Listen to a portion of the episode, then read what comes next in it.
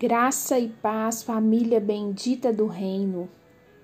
Que todos se encontrem bem e na santa paz de Cristo nesse momento. Meu nome é Camila Lamara, eu falo de Belo Horizonte, Minas Gerais, diretamente para o Devocional 430. A nossa leitura hoje está no livro de Hebreus, capítulo 12.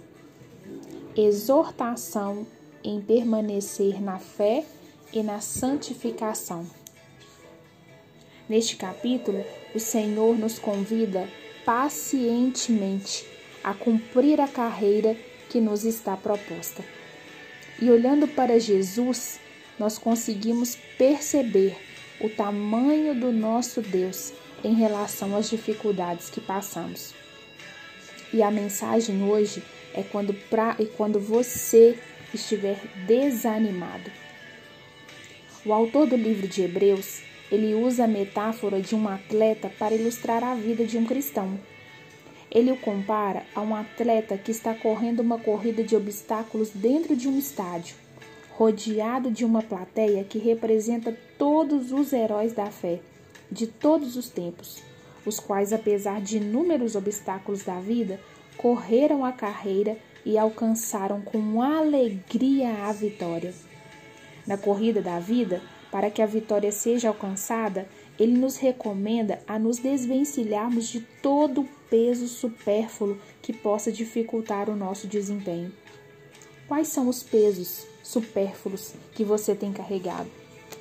Cada uma de nós sabe o que pode nos estorvar na carreira e o que é que temos que renunciar para chegarmos até o final.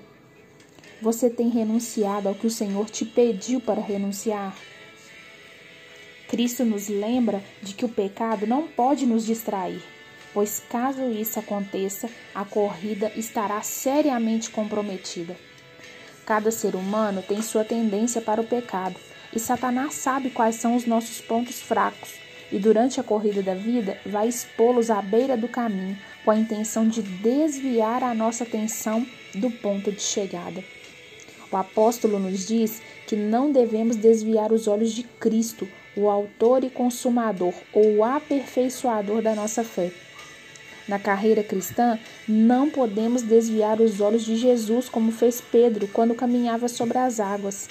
Antes, devemos, como os israelitas no deserto, manter os nossos olhos fixos em Jesus para sermos curados da peçonha mortal que é o pecado. Com a visão desfocada em Jesus, nós estaremos afundando constantemente. Ele nos aconselha a olhar para Jesus como nosso exemplo, pois ele suportou as lutas dessa vida sem desanimar. Ele diz que Jesus foi provado até a morte e não desistiu, porque buscava forças no Pai Celestial, jamais confiando na sua própria capacidade para vencer o mal. Sozinhos nós não conseguimos. Na carnalidade jamais venceremos. Como homem, Jesus dependia totalmente do Pai para vencer as tentações e o mesmo tem que acontecer conosco. Jesus passava noites inteiras em oração para não desistir do seu propósito de salvar o homem. Quanto tempo você passa diariamente em comunhão com Deus? Quanto tempo você deixa que Ele lhe fale ao coração através da leitura da Bíblia? Se você estiver desanimado na corrida da vida ou se seduzido por alguma tentação, já parou de correr para Cristo. Lembre-se de que a linha de chegada é o seu destino final. Por isso, nesta hora, eu digo: não desista, não fique pelo meio do caminho, não olhe para trás nem para os lados, mas fixe a sua mente em Jesus e prossiga para o alvo, pelo prêmio da soberana vocação de Deus em Cristo Jesus. Deus abençoe. Nunca desista. Amém.